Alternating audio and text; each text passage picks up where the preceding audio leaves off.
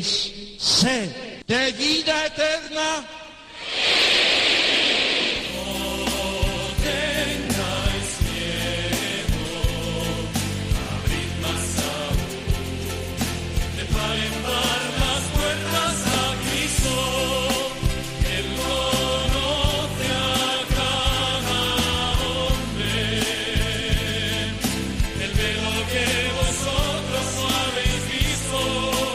Comienza No tengáis miedo con el padre Juan Francisco Pacheco.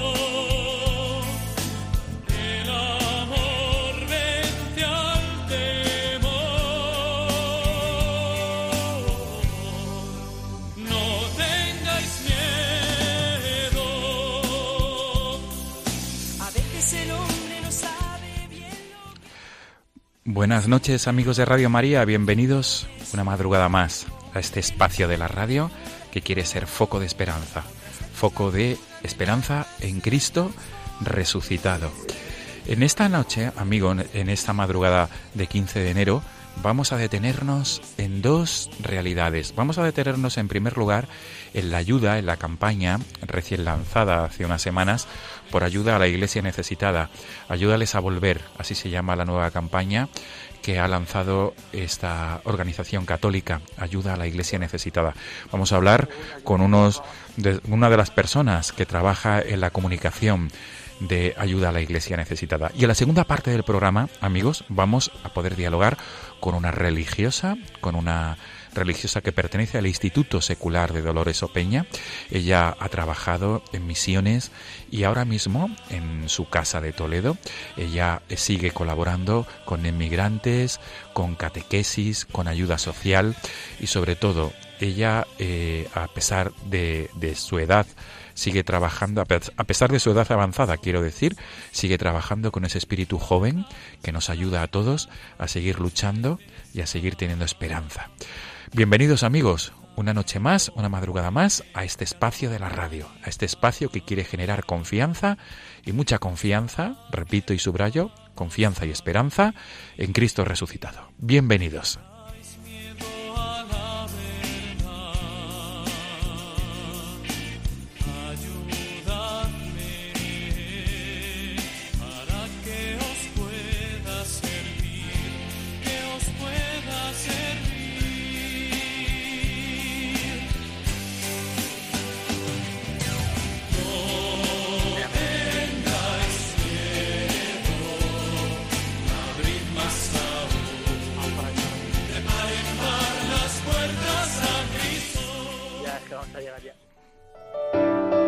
De todos tus hijos, especialmente de los que hoy son perseguidos, maltratados, asesinados. Guíanos hacia tu Hijo Jesús y haz que nunca perdamos la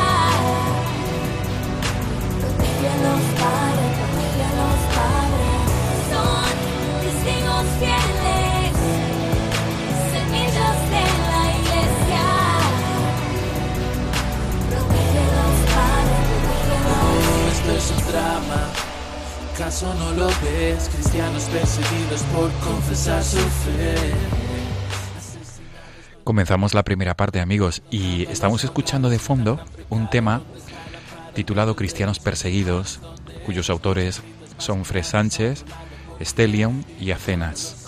Ellos fueron, este tema fue premio Carifili en 2015 y con nosotros tenemos al otro lado del hilo telefónico a Josué Villalón, que es la persona, una de las personas encargadas de trabajar en el gabinete de comunicación de ayuda a la iglesia necesitada. Él es quien ha elegido este tema musical para comenzar y para terminar la entrevista. Josué, buenas noches. Buenas noches, un saludo a todos los oyentes de Radio María. Bueno, Josué, además tú eres de casa, porque tú colaboras además en otro gran programa nocturno, ¿verdad? Si no me equivoco. Así es, sí, bueno, colaboro en dos. eh, uno de ellos es eh, Rompiendo Moldes, eh, que sí, que es un programa nocturno dirigido por el padre de Julián Lozano de la diócesis de Getafe. Y otro es el programa de ayuda a la iglesia necesitada, Perseguidos pero no olvidados. Desde que luego. Se emite eh, los miércoles cada 15 días. Eso es, eso es. mediodía. Sí, Josué, por tanto, mm, eres tu voz es conocida aquí en esta casa, pero en esta ocasión no vienes mm, de entrevistador, sino de entrevistado. Porque, Así eh, porque trabajas en el gabinete de comunicación de ayuda a la iglesia necesitada y el tema que nos trae esta noche, en esta primera parte de No tengáis miedo, es el tema de cristianos perseguidos y sobre todo la campaña que ha llevado a cabo ayuda a la iglesia necesitada, que está llevando a cabo, mejor dicho, que es mm, ayúdales a volver. Josué, eh, la primera pregunta de recibo, ¿por qué este tema de Fred Sánchez, Estelion y Acenas? Bueno, porque viene a presentar una realidad eh, desconocida para una parte de la gente, para parte del mundo, eh, pero que es una realidad, eh, pues, no sé, tremenda, arrolladora, la de los cristianos perseguidos. Eh, en el mundo hay unos 334 millones de cristianos, hermanos nuestros en la fe, que viven la fe en la persecución, que son marginados, amenazados, incluso eh, son objeto de, asesinato por el simple hecho de ser cristianos, ¿no? Esto es algo tremendo que mueve, debería mover mucho más los corazones de todos. Eh, y bueno, y esta es la realidad que desde Ayuda a la Iglesia Necesitada queremos hacer cada vez más visible, que esté más presente en las conciencias de todo el mundo, en las oraciones de, todas las personas de buena voluntad, de buena fe, eh, y que los tengamos muy presentes, ¿no? Porque estos hermanos son, son nuestros, son nuestros hermanos eh, en la fe. Eh, pues, cristianos en Nigeria, en Siria, en China y en Irak también, eh, por supuesto, que es eh, sobre los que va dirigido la, la campaña que tenemos ahora en marcha desde Ayuda a la Iglesia Necesitada. Pues eh, Josué, la- también para introducir el, este tema musical y para, digamos, para glosarlo, si no me equivoco, ¿qué estilo musical es, Josué? Eh, pues es rap, sí, está, este estilo musical es rap, hip hop, eh, un estilo nuevo, eh, especialmente pues extendido entre la gente joven, aunque no es un estilo eh, muy joven porque el rap ya ha cumplido más de 50 años de historia. Eh, pero bueno, sí, es el estilo de rap que, es, un, como digo, más dirigido a un público joven y también ese era el sentido de hacer una canción así, un tema así, ¿no? Eh, Fred Sánchez de Stelion, Atenas, se pusieron en contacto con nosotros, con ayuda de la Iglesia Necesitada, para sacar adelante este, esta canción, eh, también para eh, conocer un poco más de cerca la- el testimonio de los cristianos perseguidos, inspirarse en su canción y, y bueno, estamos muy contentos también de que pues esto pueda llegar a gente joven también, ¿no?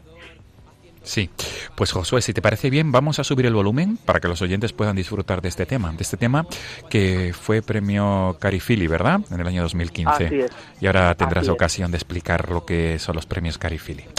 Pues subo el volumen, Josué, para que podamos disfrutar. Estandarte, no se avergüenzan. En el centro está Dios, no les importa pagar el precio, bro. Son semillas de nuevos cristianos. En tierra caen y dan frutos a miles. No comprende el ser humano que la vida no tiene sentido. Si la vives para ti, sin amor, sin ser testigo de un Dios que vida dio primero, escuche el mundo entero. Y es humilla que en la tierra tiene un tesoro en el cielo. Testigos fieles,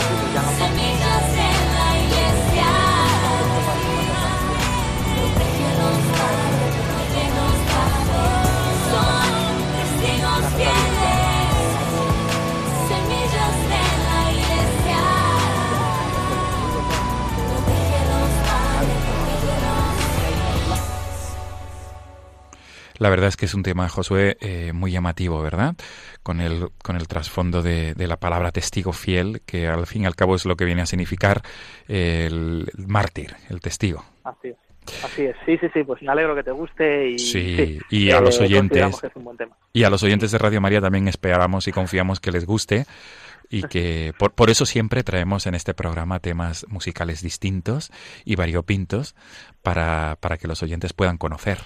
Y, y, hay que, y hay que matizar, y me tomo la licencia de decirlo, que es, tú apareces en el videoclip, en tu labor Mm. también, ¿verdad?, de ayuda humanitaria y de ayuda a los cristianos perseguidos. Sí, esa era una de las colaboraciones también desde Ayuda a la Iglesia Necesitada con estos artistas.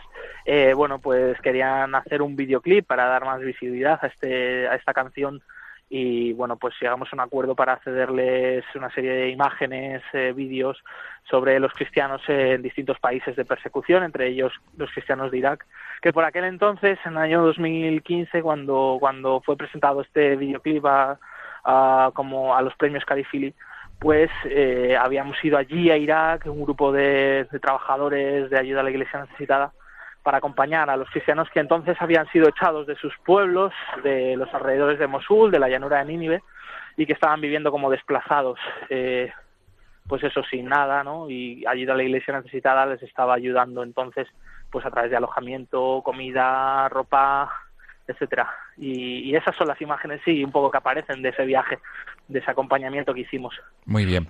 José Villalón vamos a situar ayuda a la Iglesia necesitada porque desde luego que es muy conocida esta esta institución de la Iglesia eh, es muy conocida esta fundación.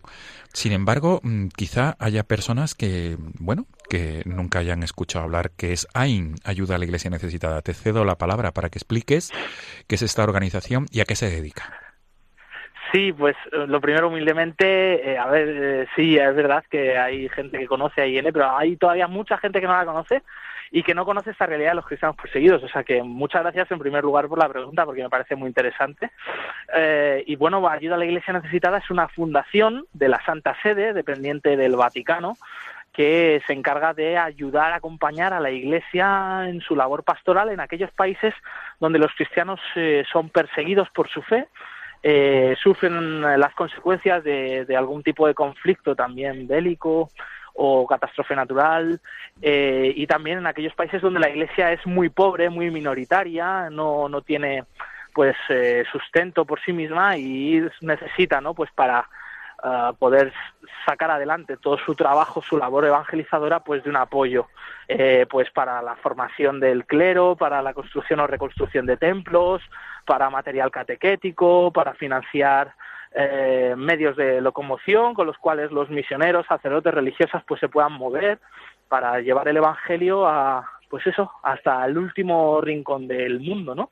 Y hacer patente el mandato de Jesucristo, ¿no? De ir y anunciar el evangelio a todas las gentes. Bien, Josué, y ahora mismo Ayuda a la Iglesia Necesitada está desarrollando esta campaña Ayúdales a volver. Así es. ¿Y sí, eh... sí, perdón, Josué. Decía que está desarrollando esta campaña y por este motivo estás aquí esta noche acompañándonos en No tengáis miedo. Este programa se quiere caracterizar sobre todo por, por mensajes de esperanza. Entonces, Josué, ¿cómo lanzamos el mensaje de esperanza con, con, con la campaña que está desarrollando Ayuda a la Iglesia Necesitada? Eh, bueno, pues esta campaña, eh, como avanzaba antes, ¿no? En el año 2014-2015, Ayuda a la Iglesia Necesitada eh, comenzó a mandar ayuda de emergencia a estos cristianos de Irak que tuvieron que huir del Estado Islámico, amenazados de muerte, eh, y eh, durante todos estos años, desde entonces, les hemos seguido ayudando uh, en sus refugios allí, han estado desplazados en el Kurdistán iraquí, en la zona norte del país, y eso pues necesitaban de todo, ¿no? Alojamiento, ropa, alimentos, medicinas. Eh, y bueno, un, sus pueblos por fin han sido liberados, han sido liberados por el ejército de Irak, por una coalición internacional apoyada por Estados Unidos, también por España, que ha estado formando al ejército iraquí para ello. Eh, y ahora es el momento de, que puedan volver a sus casas, ¿no? Pero ¿cuál es la realidad que se han encontrado? Que sus pueblos eh, han quedado prácticamente destruidos en muchos casos o parcialmente destruidos, sus iglesias uh, pues incendiadas, eh, todo muy muy mal, ¿no? En muy mal estado. Entonces ahora eh, esta campaña pues tiene como objetivo que estos cristianos puedan volver a su tierra, eh, porque es su tierra, porque es donde han nacido, es donde han estado viviendo la fe, ¿no? De siempre. Eh, de, fíjate, pues las, desde los primeros momentos del cristianismo hay presencia cristiana en Irak, ¿no? En el norte de Irak. Eh, y eh, que vuelvan a su, a su tierra conlleva pues tener que reconstruir sus casas, eh, sus iglesias, sus templos, para que puedan recuperar su vida y también puedan seguir viviendo la fe en comunidad, ¿no? Sí, por tanto, eh, ayuda a la iglesia necesitada quiere ser portadora de esperanza y portadora de luz en, en lo- en los lugares donde el cristianismo es ahogado. Sí, así es. Uno de los nuestros lemas de ayuda a la iglesia necesitada es tú eres su esperanza, ¿no? Sin duda, eh, pues esta ayuda está sosteniendo la fe de la iglesia, está haciendo que los cristianos de Irak eh, pues no abandonen su lugar de origen, que, que se mantengan allí. Eh, gran parte de esto es gracias a la fe que ellos tienen a su vez. O sea que también cuando nosotros apoyamos a estos, a estos hermanos nuestros en la fe, eh, pues somos testigos de- del gran testimonio de fe, de fortaleza que tienen estos hermanos nuestros en Irak. Eh, pero también pasa en otros países y ayudarles es esperanza para ellos y también esperanza para nosotros, ¿no? Porque llegamos a un punto de situación tan dramática que se está viviendo en Irak, es que si ahora no ayudamos a estas personas a volver a sus casas, es difícil que la Iglesia se pueda recuperar de esta, ¿no? O sea, el cristianismo poco a poco se está se está perdiendo en Irak, ¿no? Una de las cunas de la civilización, la antigua Mesopotamia.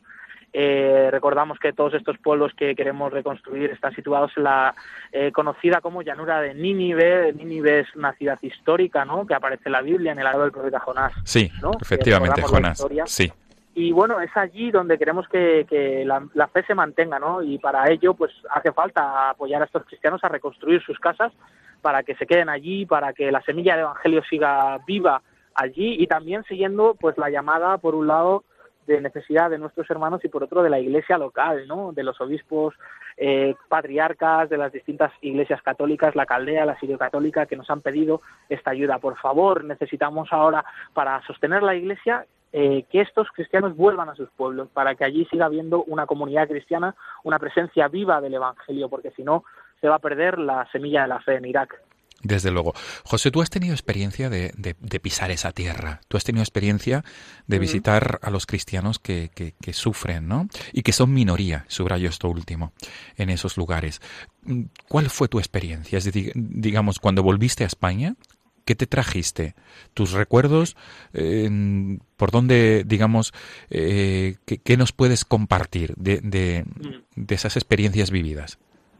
Sí, hay que recordar que la iglesia en Irak es una iglesia que vive en minoría, muy amenazada, no desde el Estado Islámico, sino desde hace décadas, eh, siglos podríamos decir. Cada cierto tiempo, pues son los cristianos amenazados de muerte. Hay cada cierto tiempo secuestros de sacerdotes, de padres de familia. eh, son muy muy hostigados por los grupos yihadistas y grupos radicales islámicos, ¿no? Que el Islam es la mayoría, pues es el que domina, ¿no? Eh, la sociedad en el país y estos cristianos son nada, apenas el 0,8% de la población, o sea, no llega a 200.000 personas. Pues la población que tiene, pues no sé, ciudades como Móstoles, eh, Alcorcón, ¿no? Y entonces, bueno, pues yo lo que me encontré allí es, es esto, una iglesia eh, pequeña, minoritaria, eh, pero sin embargo muy fuerte en la fe, ¿no? Eh, cuando eh, estuve fue en el año 2014, a los pocos meses de la invasión del Estado Islámico, de la aparición de este fenómeno nuevo yihadista del Estado Islámico, y estuve en el Kurdistán iraquí, en la capital, en Erbil. Allí se congregaban la mayor parte de los refugiados de los desplazados del Estado Islámico. Eran unos 100, unas 100.000 personas que habían dejado todo. O sea, en un día eh, llegaron los yihadistas a sus pueblos y les dijeron, os convertís, os, os asesinamos, ¿no? Y la gente, pues, prefirió huir, dejar todo atrás, sus casas, los niños sus colegios, eh, sus trabajos, quedarse sin nada. Eh, eso sí, no se olvidaron de llevar sus Biblias con ellos, sus rosarios, eh, dejar todo atrás y mantener la fe, ¿no? Por ser fieles a Jesucristo, ¿no? Porque habían encontrado en Jesucristo, pues, el sentido de sus vidas, ¿no? La razón de vivir, su esperanza, y, y eso es lo que les ha mantenido hasta ahora, ¿no? Han perdido todo, pero no han perdido la fe, y eso es lo que nos decían. Eh, que mm, lo primero de todo que por favor que rezásemos por ellos, que no nos olvidásemos de ellos, que, que, en- Irak existen cristianos, que en Oriente Medio existen cristianos y, y luego pues que, que ellos han perdido, habían perdido todo, pero no habían perdido la fe, que era el tesoro de sus vidas, ¿no? Y esto pues para mí fue un gran testimonio, ¿no? De, de que me hizo a mí reflexionar, oye, ¿yo cómo vivo la fe? ¿Yo tengo la, la fortaleza de fe de esta gente? Eh, Claro. pues sin duda no, ¿no? Tenemos mucho que aprender de ellos. Claro, porque además ellos están expuestos a morir mártires en cualquier momento. Sí, sí, así es. Y, por ejemplo, pues conocimos el caso de una mujer, eh, que esto fue pues un milagro sin duda, ¿no? Una anciana mayor, cuando llegó el Estado Islámico a su pueblo, al pueblo de Caramlés, eh, ella, fíjate, pues estaba en su casa eh, y ni siquiera se enteró de, de que habían llegado. Al día siguiente, que fue a, a la iglesia, como cada día, pues a celebrar la Eucaristía, eh, se encontró que la iglesia estaba cerrada, ¿no? Y en la puerta había un yihadista, ¿no? Y la dijo que, el pueblo había sido tomado por los yihadistas que, que dónde iba, ¿no? Pues esta mujer quedó, se quedó arrestada por los terroristas y al cabo de unos días eh, los terroristas reunieron a todos los ancianos y enfermos que habían quedado en el pueblo, les pusieron en fila y les dijeron que, que o se convertían o les iban a matar. Esta mujer dijo que, que ella, eh, pues, pues eso, que la podían matar, pero que no se iba a, convertir, ¿no? Al Islam, que ella era cristiana. Y, estos terroristas, hablando con ella, eh, le dijeron que bueno que se hiciera musulmana no que, que si moría eh, Alá le prometía que iba a ir al paraíso no y esta mujer les contestó que ella era cristiana que creía en Jesucristo y que creía que ya podía vivir aquí en la tierra el paraíso no el cielo no teniendo a Jesucristo en su vida y milagroso porque estos eh, terroristas la dejaron finalmente escapar a ella y al resto de personas que tenían retenidas y esto nos lo contaba allí no cuando fuimos a visitarla su refugio en Erbil en el Kurdistán iraquí y tremendo, ¿no? Historias como estas, pues muchas parecidas. Los eh, sacerdotes, las personas responsables de la Iglesia nos decían, eh, eh, estamos maravillados porque no conocemos ningún caso de apostasía de cristianos que hayan apostatado de su fe por salvar sus vidas. Todos han preferido huir o morir, pero no abandonar la fe. Y, e- y eso es un testimonio de primerísima mano para, para Sí, sí. todos los cristianos de Occidente, desde luego, Josué. Sin duda. Josué, duda. y mm, concretando en la campaña que está llevando ayuda a la Iglesia necesitada, ¿cómo los oyentes de Radio María, concretamente mm, los oyentes de este programa, no tengáis miedo, cómo po- podemos eh, eh, saber más y colaborar con esta campaña? Pues mira, tenéis toda la información sobre esta campaña Ayúdales a volver en la página web ayuda a la iglesia necesitada.org, ayuda a la iglesia necesitada.org. También en el teléfono 91 725 92 12, 91 725 92 12. Eh, eso, pues necesitamos ayuda para que estas personas pues reconstruyan su casa, algunos desde cero porque han quedado prácticamente destruidas por las bombas del Estado Islámico, eh, otras parcialmente eh, pues eso, puertas, ventanas, eh, recuperar los suelos, también reconstruir las iglesias, porque hay más de 300 eh, templos, conventos, colegios pertenecientes a la iglesia en esta zona que también necesitan ser reconstruidos y, para esto es toda, toda esta ayuda, ¿no? Que, que recuerdo, ¿no? Que ha sido solicitada por la propia iglesia local, que es una ayuda que va íntegra eh, para, para ello, que, está avalada por otras fundaciones que también están participando, incluso otros gobiernos internacionales como, como es el gobierno de Polonia, el gobierno de Hungría, también el Congreso de Estados Unidos, que han aprobado ayudas para, para sostener este mismo proyecto eh, y que está coordinando ayuda a la Iglesia necesitada y la Iglesia local allí. Así que cualquier ayuda que se pueda mandar pues es súper necesaria y que se va a emplear íntegramente para estas cosas, para este cometido. Bien, Josué, los cristianos mm, que han sido masacrados, aplastados, perseguidos mm, por el Daesh, por el Estado Islámico, ahora mismo mm, están volviendo, como tú dices, a sus lugares, ¿verdad? Y ahí está ayuda a la Iglesia necesitada para echarles una mano y para apoyarles, ¿no? Porque la pregunta es la siguiente, Josué, ¿qué peligro corren esas regiones si desaparecen los cristianos. Es decir, los cristianos tienen dos opciones, o, mm, o, volver y reconstruir sus casas, volver a establecerse en sus lugares de origen, o sí. emigrar a otros lugares, ¿no? Como hemos visto, en a otros países de Europa. Sí. ¿Qué peligro corren esas regiones, esas zonas, si la presencia de cristiano desaparece?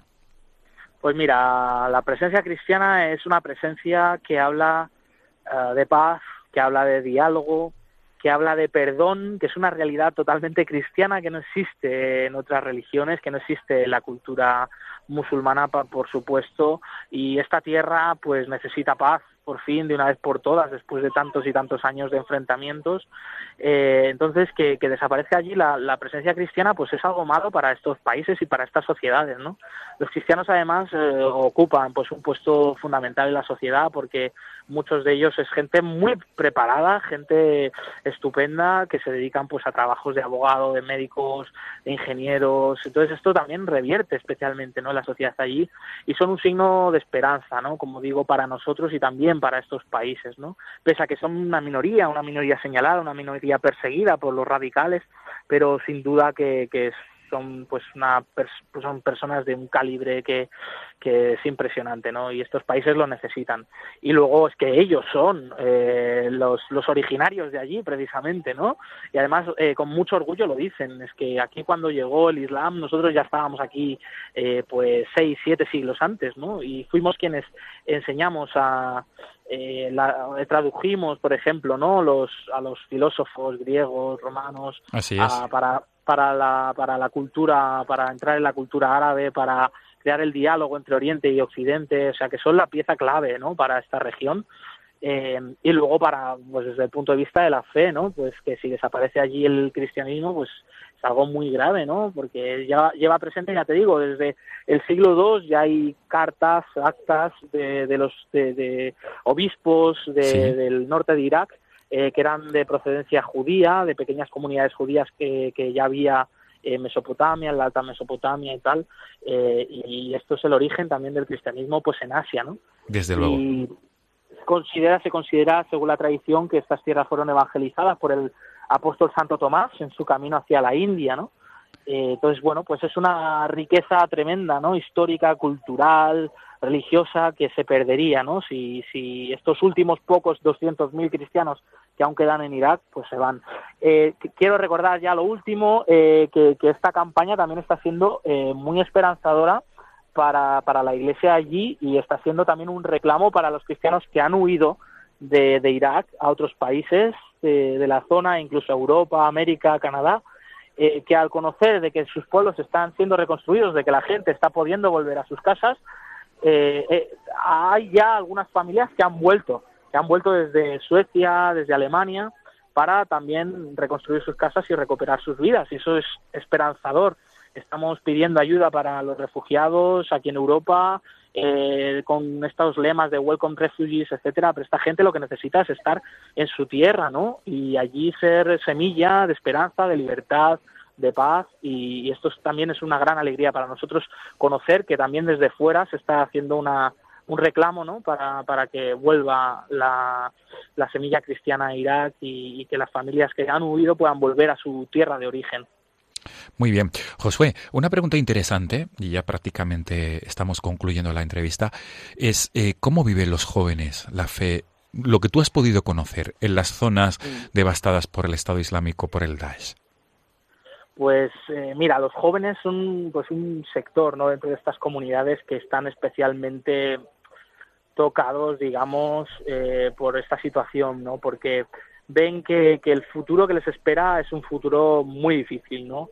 Eh, después de años y años de, guerra, la invasión de Estados Unidos en Irak, eh, los enfrentamientos sectarios entre chiitas y sunitas, etcétera, ahora han tenido que volver a huir de sus casas, quedarse sin nada, y ellos dicen, ¿no? Que muchos de ellos, pues, eh, están desesperados, ¿no? Diciendo, pero qué futuro nos va a quedar a nosotros aquí, ¿no? Pero, eh, pues, cada uno de los jóvenes que, que están allí, pues, de nuevo, pues, tienen una fe impresionante, ¿no? Y dicen que, bueno, que ellos por su fe en Jesucristo permanecen allí y quieren ser eh, sembradores de paz y de libertad. Y, bueno, pues hay que apoyarles, ¿no? No les podemos dejar solos en la estacada, porque esta gente nos necesitan ahora más que nunca y es muy importante estar junto a ellos. Desde luego. José Villalón, pues terminamos la entrevista con este tema de fondo, Cristianos Perseguidos, de Fred Sánchez, Estelion y Acenas, que fue premio Carifili. No hemos dicho, y entonces ahora yo creo que es el momento. ¿Qué, qué son los premios Carifili? Y Josué, ¿qué sabes? ¿Por qué se le dio a este tema? Pues los premios Carifili eh, son los premios que da la Fundación Carifili precisamente. Eh, no sé mucho más, sé que en, ese, en aquel año, en 2015, pues eh, estos premios iban dirigidos a un tema de los cristianos perseguidos y dijimos, nosotros tenemos que estar allí como ayuda a la iglesia necesitada.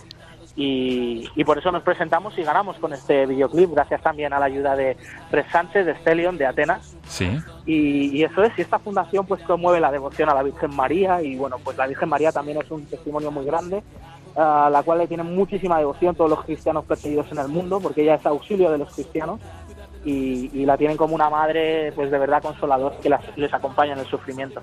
Muy bien. José Villalón, mm, uno de los responsables de comunicación en la Fundación Ayuda a la Iglesia Necesitada.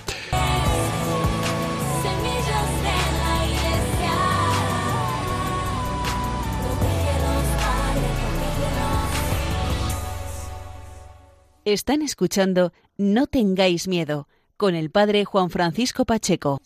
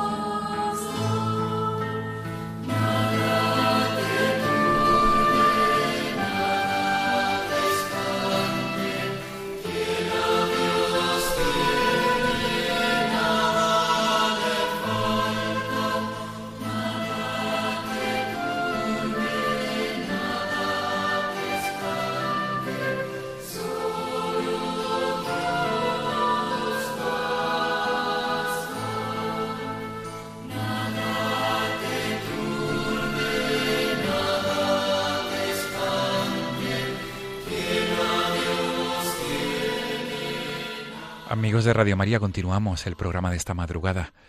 Eh, estamos escuchando de fondo el tema Nada te turbe, solo Dios basta.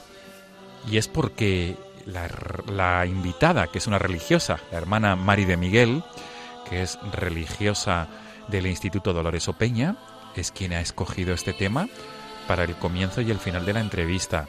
Como hemos dicho en el sumario, se trata de una religiosa que ha tenido una dilatada experiencia en Hispanoamérica como misionera y ahora mismo se encuentra viviendo en la casa de las religiosas de Dolores Opeña en la ciudad de Toledo. Ella, a pesar de su edad, sin embargo, edad avanzada, sin embargo, no se rinde y sigue trabajando en el apostolado, en la labor social, en la labor evangelizadora. Por este motivo, para lanzarnos un mensaje de esperanza, está con nosotros aquí esta noche para compartir sus experiencias y sobre todo para ayudarnos a vivir siempre con la confianza puesta en Cristo resucitado. Hermana Mari de Miguel, buenas noches. Buenas noches, qué alegría oírte. Bienvenida a este programa, a esta, esta, esta parte de la radio nocturna que siempre da pie a un diálogo sosegado y donde los invitados pueden contarnos muchas cosas. Muy bien. Hermana Mari, ¿por qué este tema de nada te turbe? Pues yo te doy las gracias porque me le canto el día entero por lo bajo y me da una alegría y una satisfacción porque tanta turbación en el mundo, tanto sufrimiento, tanto desasosiego y oír pues que nada te turbe y que nada te espanta porque quien tiene a Dios y yo creo que sí que le tengo a Dios aunque no soy digna pues nada me falta nada me falta. Me falta Él cada vez más que quiero llenarme más de Él para poder por donde pase ser una proyección y que se sirva, ser un instrumento en sus manos para que se sirva de mí, para hacerle presente a los que no tienen la suerte de conocerle. Entonces, un canto que has acertado con ponerle y te lo agradezco. Y también doy gracias y no me siento digna en este momento de estar en este programa que por suerte muchas noches me despierto de madrugada y, y me encuentro con la voz de ese sacerdote que conozco me da un gozo y qué testimonios, Dios mío, tanto mal como creen que hay en el mundo y sin embargo qué alegría oír a esas personas que se encuentran con Dios, se han dejado encontrar por Él, porque es Él el que nos busca y, y están llenas en medio del dolor. Te felicito por tener la suerte de tener ese programa. Pues, hermana Mari de Miguel, vamos a subir el volumen del tema Sí. para que los oyentes de Radio María también puedan disfrutarlo durante unos segundos, porque como usted bien dice, es un tema musical que ayuda sobre todo ante el desasosiego, ¿verdad? Ante los momentos de tempestad. Este tema musical basado en la letra de Santa Teresa es, es un bálsamo de esperanza. Sí, sí. Vamos a escucharlo con profundidad. Muy bien.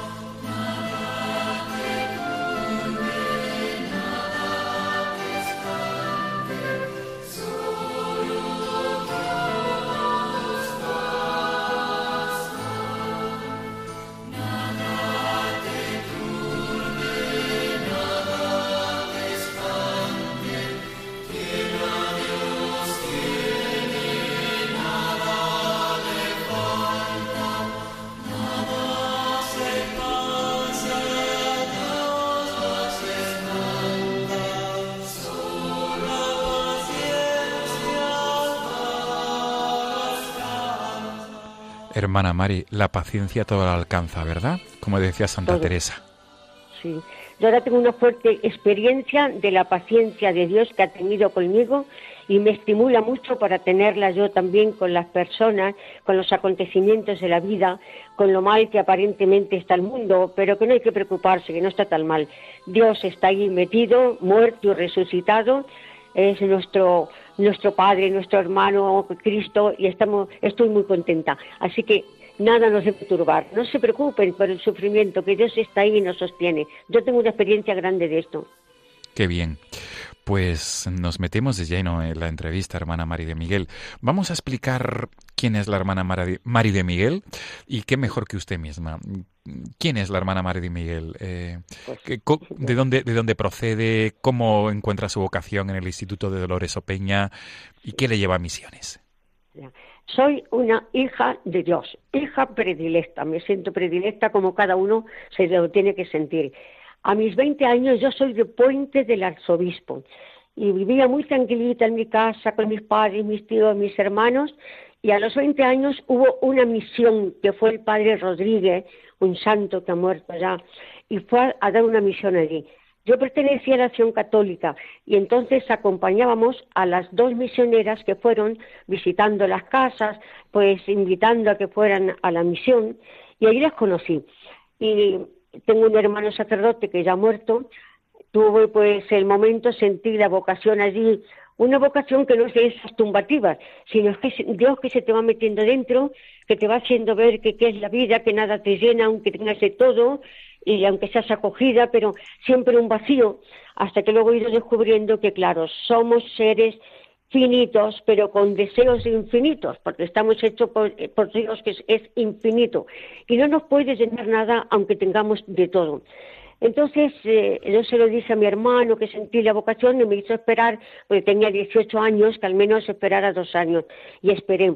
Y cuando se lo dijeron, yo vivía con unos tíos que no tenían hijos, y era pues su predilecta y la niña mimada, y, los pobrecitos, fue que se sentía al morir al ver que, yo me iba a ir con ellos. Pero como buenas personas me ayudaron. Y entonces a los 20 años entré en noviciado, dos años en Loyola, cerca de San Ignacio, Y después de esos dos años de formación ya nos trajeron aquí a Toledo, que tenemos el juniorado otros dos años para seguir profundizando en la formación, porque hay que llenarse mucho de Dios, vaciarse uno de sí mismo para poder ser presencia y dejar la huella de Dios por donde pasemos, no por todo lo que hablemos, sino por lo que vivimos, si estamos empapadas de, de la vida de Cristo. Y entonces, ya que terminamos la formación, nos destinan a las casas. Yo he recorrido en España, Barcelona, Pamplona, Badajoz, Sevilla, Córdoba, Toledo, Madrid, y al fin luego me destinaron a um, América. Y estuve 12 años en el Ecuador, en Quito, en una barriada muy pobre. Y como somos pocas también, pues yo vivía allí sola, aunque teníamos otra casa cerca y pertenecía a la casa con nosotras. Yo doy gracias a Dios el regalo por estar en 12 años viviendo allí en un centro de promoción de la mujer que asistía a mil mujeres, donde he aprendido montones de valores evangélicos de aquellos hermanos nuestros que, que, tienen una ansia de Dios, un hambre, cómo le buscan. Yo me acuerdo de ellos, ellos de mí siguen llamándome por teléfono porque viví unos años muy feliz allí. Allí estuve 12 años, ya me puse un poco delicada porque allí no había ni días ni noches para trabajar y yo sola en la parroquia teníamos, ayudaba al, párroco, y luego teníamos tres o cuatro iglesias más, a mí me hicieron medio párroco del campo con los indígenas, iba con un padrecito muy mayor, celebraba la misa los domingos, que hicimos una capilla de eh, dinero que me mandaban de aquí las chicas y gente de los pueblos, Balmojado y montones de pueblos donde yo iba antes de irme. Y como les escribía, me mandaron, hicimos una capilla y venían de todos los montes a misa los domingos y teníamos la catequesis y todo. Fui una mujer feliz, feliz, y me acuerdo de ellos porque cómo tienen a Dios, cómo le quieren, qué sencillez, qué humildad, qué apertura. Bueno, y estuve pues 12 años. Eh, colaboraba en, también en otras parroquias, iba también a dar la formación en el seminario y a los, a los novicios y novicias allá, mucho goce en todos los estilos. Y entonces después ya me puse delicada porque allí no había ni noches ni días y me tuve que venir. Y al llegar aquí, pues eh, venía muy mal, pues ya como desahuciada. Yo creo que ya mi apostolado cambiaba para dar más fuerza ya a la oración y a la reflexión a tanta actividad como había tenido porque ya necesitaba un descanso. Y entonces, como venía delicada, pensé que no podía hacer nada, pero estuve en Córdoba y me acertó el médico, yo se puso por medio y me acertó el mal, me puso bien y ya empecé otra vez y me trajeron otra vez aquí a Toledo. Yo antes de irme a América estuve aquí 10 años destinada en Toledo y salía mucho por los pueblos. Mi vocación es misionera, misionera, como dice nuestra fundadora, entonces recorrer el mundo entero, salir al encuentro, que vayamos llenas de Dios, dar a Dios a los que no le aman porque no le conocen, porque la gente amamos a Dios. Mira, yo ahora mismo veo cómo la gente busca a Dios y cuando va buscando la droga y todo eso, va equivocado porque quien busca en el fondo es a Dios. Y entonces, pues me destinaron a Toledo, el primer tiempo no, no pude ir mucho, pero luego después empecé, voy mucho a cárceles en América, semanalmente iba a cuatro cárceles, tengo una experiencia de aquellas personas, Dios mío, cómo viven y cómo buscan a Dios y ven a Dios en ti. Yo eso me estremece y, y lo es lo que me hace tener más oración. Y le digo, lléname de ti para poderte dar, porque la gente viene buscándote a ti. Y cuando vienen buscándome a mí en esa Mari, esa Dios al que buscan, al Dios que llevo dentro. Y por eso me preocupo mucho de la oración, de la reflexión, de vaciarme. Ahora las viento, me lo he preparado para vivirlo poniendo de mi parte para vaciarme más y que de verdad me él. Entonces estuve en, me destinaron eh, en Toledo aquí y hoy a veces empecé en los pueblos a ir pues a la formación, a dar misiones y con sacerdotes trabajando, he trabajado en bastantes pueblos aquí a la vuelta. Y ahora después ya pues estoy aquí he cortado, yo suelo decir, cuando me piden en pueblos, que los que me conocen, y suelo decir que yo soy un paquete un bulto de fuerza a fuerza, que ya tienen que vivir por mí, porque estoy pues de las piernas, no aguanto mucho, tengo también algo de corazón, me fatigo, a veces tengo que ir del brazo de alguien para tal, pero bueno, el Señor me va dando fuerza, se ve que todavía me necesita aquí y que no estoy preparada para allí y aquí sigo. Desde luego. Desde luego, hermana, sí, le interrumpo porque doy fe de, de- de su... Así respiro, así respiro. Sí, respiro. doy fe de su ardor apostólico, que a pesar de, de sus años, pues usted sigue trabajando en las parroquias de la diócesis de Toledo, donde le llaman para que pueda catequizar, pueda apoyar en la catequesis de padres, de adultos, etcétera. Hay un detalle, usted mm, no quiere mm, no quiere desaparecer de las realidades de sufrimiento. ¿Por qué? ¿Por qué tiene usted esa especial simpatía y ese especial cariño en acudir a los lugares donde más se sufre? Estoy pensando, por ejemplo, en la realidad del Hospital de Parapléjicos de la ciudad de Toledo. ¿Por qué, por qué pone especial énfasis usted en acudir a estos sitios? Mira, yo medito mucho en Cristo. Es mi icono, es mi paradigma, es mi todo, porque no sé qué decir de él. Entonces voy viendo sus criterios, su estilo de vida, a quién miraba más, a quién ayudaba, y sí que estoy aprendiendo a mirar a las personas con los ojos del corazón de Dios, entrar dentro de ellos. Y pues estamos en un mundo de quererlo pasar todo bien. La cruz, nada, yo ahora estoy enamorada de la cruz y la cruz y a veces sin Cristo. La tengo en mi habitación una cruz sin Cristo porque ahí fue donde Él murió y dio la vida para nosotros y la cruz sin cruz no se puede vivir. Y el mundo, estamos en un mundo de todo lo contrario, que les engaña y les dice que nada, pasarlo bien, la droga, a todo esto. Y yo, sin embargo, ya he hecho la experiencia de que cuanto más te das a los demás, los que más sufren, que son como la cultura del descarte que dice tanto el Papa, porque ya como no sirven y no son útiles y dan que hacer, los han, bueno, y son parapléjicos, no lo dejo, lo mismo que las cárceles. Tengo verdadera vocación de cárcel. En América iba semanalmente a cinco cárceles y tengo una experiencia de allí de hombres y mujeres. Luego cuando he venido aquí he estado yendo también a Ocaña con Valdemoro, ya con se jubiló, no vaya dejado. Pero después ahora estoy yendo mucho, a la- ahora hablaré de, de la academia militar. Pero yo, los que sufren, las personas que sufren, que están solos algunos, te encuentras un parapléjico y tengo un grupo de voluntarias que me acompañan y la verdad que vemos que se hace mucho bien, porque hay gente que, que está desesperada y lo que yo también intento mucho, y en mí la cruz, que es la que nos salva. O cruz tú nos salvarás, victoria tú reinarás. Si Cristo nos quiso salvar en la cruz. Y el mundo huye de la cruz. Y yo hago que la gente se enamore también. Y el que más sufre es el que más. Y, y yo la verdad que miro, he aprendido pues de Cristo a entrar en el corazón de las personas, a escucharlas. Y, y en parapléjico mucho, porque vas, y a veces el primer momento en este mundo en el que creemos que ser apóstoles, ir y echar sermones y hablar mucho, no, es estar con la, la persona, entrar en su corazón, en su sufrimiento. Y, bueno, es que ves cada cosa que Dios, yo no soy digna de estar viendo, pues los cambios en las personas, que Dios te sirve de mí como instrumento para actuar en- ellos. Y eso también me estimula más mí a entregarme más a Dios, a llamar más de Él, porque le tengo que dar por donde pasen. Y entonces, en la cárcel es tremendo lo que hay aquí. Y yo no puedo oír hablar mal de los presos. Cuando empiezan a decir que malos, malos, yo digo, bueno, han hecho cosas malas, pero malos, malos, ¿quién somos nosotros para decir que malos? Y entonces me echa un corazón blando de disculpar, de ayudar, de hacerme presente, de España ha mencionado Valdemoro, ha querido hacer usted referencia al sacerdote don José Antonio Sánchez Valdemoro, que es un sacerdote de la Archidiócesis de Toledo, que se ha dedicado sobre todo a la pastoral penitenciaria. Y entonces, ¿alguna anécdota de esta labor mm, mm, pastoral en la cárcel o en los hospitales? Como usted dice, el Hospital de Parapléjicos de Toledo. Pues, bueno, em- empiezo con la cárcel que me ha venido a la mente, porque son tantos, tantos para escribir libros y nos ganaríamos la vida con los libros. Pues uno, por ejemplo, estaba en la cárcel, ¿cómo se llama? Que es la peor, la, de Madrid, recién llegada. Me pidieron por un Mateo, que como él había estado en la cárcel, mira qué interesante, cuando él salió se dio cuenta de la necesidad de gente que les hablara de Dios a los presos. Y yo no le conocía a él, pero una secretaria de él venía a nuestro centro de Madrid los dos que estaban buscando a alguien que fuera porque él fundó como ahí también eh, un grupo para poder ir allí. Entonces me lo propusieron y yo que soy enamorada de la cárcel recién venida de América, pues hice que sí, y me pusieron en el módulo, pedí el, el módulo peor, que era tremendo.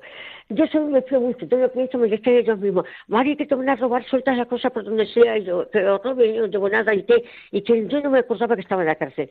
Y un día, a, los presos, mucho les hace, pobrecitos míos, el tener una tarjeta para poder llamar por teléfono a su familia, y ellos ni dinero ni nada. Y a mí a veces la gente de los pueblos pues me daban dinero, algo para ayudarme, para, como saben que hacer todo esto, y eso para las tarjetas, para que pudieran llamar a escondidas sin que lo supieran, porque ahí no se podía hacer eso. Pero yo lo hacía, chito, tú me cuidarás. Y entonces un día llegó uno nuevo, que era un, terrible, le tenían allí un- uno de los presos a la reunión. Y yo di- repartí las tarjetas y me sobraban cuatro o cinco y es que faltaban. Dice que faltan cuatro, ahora viene el Mari. Y yo me los metí en el bolsillo de la gordina. En la vida me han robado nunca nada los años que llevo en la cárcel, lo he descuidado todo y nada. Y de repente ya llegaron estos y me dicen, que ya están allí. Eh, he hecho la mano al bolsillo de la gabardina y no estaban allí la- las tarjetas. La primera vez que me robaban, me quedé sin sangre. Y yo digo, ¿qué hago ahora? ¿Le sigo, le riño, no le sigo? Y el dosito ilumíname lo que tú crees que es más útil. Entonces, como hay que educarles poco a poco, y más creación, que con mucho sermón, dijo, el momento, digo, a ver, estamos hablando aquí, me decís que cuando salgáis no reciben en los trabajos, que no vais a ningún sitio, que no se quieren, porque como me están en la cárcel, yo haciendo lo que puedo y lo que no es eso. Pero fijaros ahora mismo lo que habéis hecho. Bueno, los antiguos se pusieron al ver, había entrado uno nuevo que le conocían que era tremendo, y se pusieron, yo ya les dije, eh, y les hice ver lo mal que hacían con esto, que no llegarían a ningún lado. Y llega el momento ya que nos despedimos y digo, bueno, se acabó esto, ¿eh? de esto ya no se habla más. Yo te he dicho que toméis conciencia. Vuelvo a la semana siguiente y siempre entro al patio para que me vean, están jugando, y enseguida me ven, se ven ya. Y entonces me coge uno de ellos y me echa la mano por el hombro y me dice, Mari, ya no hay más que hablar, porque ya lo hemos arreglado todo, la semana pasada está arreglado. Y yo, ¿qué habéis arreglado? Si ya estaba arreglado, yo dije que ya no habláramos más, que escribiera. Y dice, lo hemos arreglado, y dice, y a nuestra manera, y no preguntes más. Le pegaron una paliza, le metieron en el calabozo y toda la vida por ver. Dice, ya hemos arreglado nosotros. O sea que tú los veías después cómo te defiende la verdad, cómo les duele cuando uno se porta mal. Bueno, anécdota y de, de sufrimiento, mira, de sufrimiento en América, si supieras lo que era aquello, el hospital de allí era 30 camas todas seguidas. Y había uno que vino, pues, eh, eh, un, un indígena pobrecito, un indio más, más bueno que era, y tenía ocho hijas. Y se las trajo la mujer allí y vivían cerca de mi casa. Y por allí pasaba la madre con todos sus niños por la mañana a pedir a vender cartones. Y yo tenía al- a él en la cárcel, el marido, y hablábamos con él. Y entonces ella se quedó delgadísima, que no tenía ni que comer casi ni nada, y la llevaron al hospital. Y de repente me viene un día una y me dice, hermana, que fulana de tal está en el hospital. Y dice, ella está muy malita. Y entonces, y yo, y allí, fijaros, si no llevaban una inyección, allí en el hospital no se la ponen, no la tienen. Hay que llevársela. Y ella sin nada aquí, los ocho hijos por ahí. Yo se me partía el alma, ¿qué hago? Me, voy a ver, cuando me veo entrar en una habitación de 30 personas, la pobre gritando, ya sabía yo que mi madrecita no me iba a faltar. Bueno, y entonces, ¿qué hice? Le digo al, al jefe, al director de la cárcel, mire usted, me tiene que dejar a Antonio, que me voy a llevar un día en el, en el carro a ver a su mujer que se está muriendo. Ay, hermana, ¿cómo va a pensar eso? ¿Cómo le va a sacar yo? Hombre, que le voy a sacar y me va a dejar usted. Y no van a venir ni a poco policía ni los guardaespaldas, ¿eh? Ni le van a llevar esposado porque no le voy a entrar en la habitación pues me dejaron. Y efectivamente digo, fue un espectáculo aquella pobrecita mujer. Y fijaros, si yo todavía más tiempo en la cárcel y en el hospital, y un día se me presenta, yo, pero bueno, yo estaba que se caía, no podía andar. Y eso me gustó madre. Yo me he salido de allí, porque allí no hacía más que la poca sangre que tengo me la están sacando y me van a matar y mis otros hijos que queda. Bueno, pues vino a la- a él. Fue un espectáculo, y eso lo tengo yo metido en el corazón. Pero sobre todo, hermana Mari, experiencias de misericordia, quiero entender. Para ir, para ir concluyendo, hermana Mari de Miguel, eh, esta entrevista eh, y además mm, invitarla esta noche aquí en este espacio de esperanza, es porque usted tiene una dilatada experiencia de labor pastoral, labor social con tantas personas y como usted dice, ha querido acercar el amor de Dios a los desheredados, a, a la cultura del descarte. Hermana, ¿cuál sería su mensaje para los oyentes de Radio María en esta noche, en esta madrugada? ¿Cuál, cuál es el mensaje de la hermana María de Miguel experimentada en tocar situaciones de dolor y de sufrimiento? A todas aquellas personas que nos estén escuchando ahora o después a través del podcast. Yo lo primero que les digo, que empiece cada uno de los que me están oyendo y empezando por mí, que tomemos conciencia de que somos hijos de Dios, que tenemos una dignidad muy grande, que nos tenemos que amar a nosotros por lo que somos y que tenemos que querer a los demás como hermanos. Mire, lo de nuestra fundadora es eso. Entonces, dignidad, hijos de Dios y formar de todos una sola familia, que todos somos hermanos. Entonces, si yo me empiezo a respetar a mí, a valorar quién soy y cómo tengo que vivir, empezaré a querer a todos, presos y no presos, porque son hijos de Dios y hermanos míos. Y entonces que se valoren yo meto mucho a la, gente que se valore, porque ahora estamos en un mundo que si no van bien vestidas, que si no te pesan tanto kilos de tal, tiene que ser así, todo. Y ellos se dan cuenta que lo grande es que somos hijos de Dios. Y entonces, que empiecen a enamorarse de Dios, que le dejen que entren en sus vidas, que le sigan, que se fíen de Él, que confíen, que pongan la esperanza y que luego, ya que están llenos, empiecen a contagiarla a los demás. La gente tiene hambre de Dios. Y cuando yo cuando vienen buscándome a mí me doy cuenta que no me buscan a mí, es el Dios que llevo dentro. Y entonces procuro llenarme cada día más de Él para dejar la huella de Él por donde pase. Ese es el mensaje que le dejaría. Muy bien, hermana María de Miguel, religiosa del Instituto de Dolores Opeña.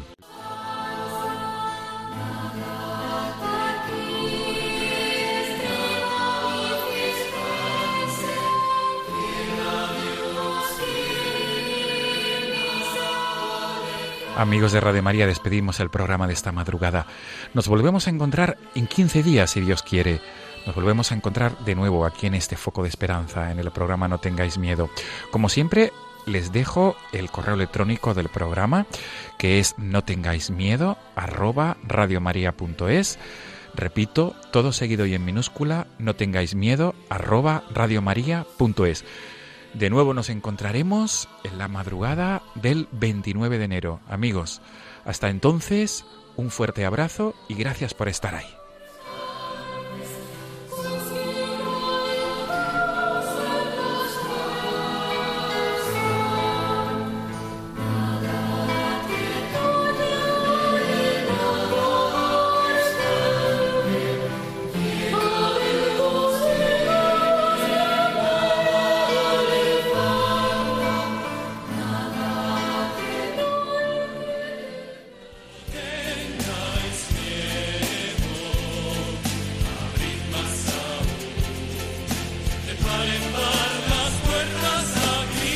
Así finaliza en Radio María No tengáis miedo, un programa dirigido por el padre Juan Francisco Pacheco.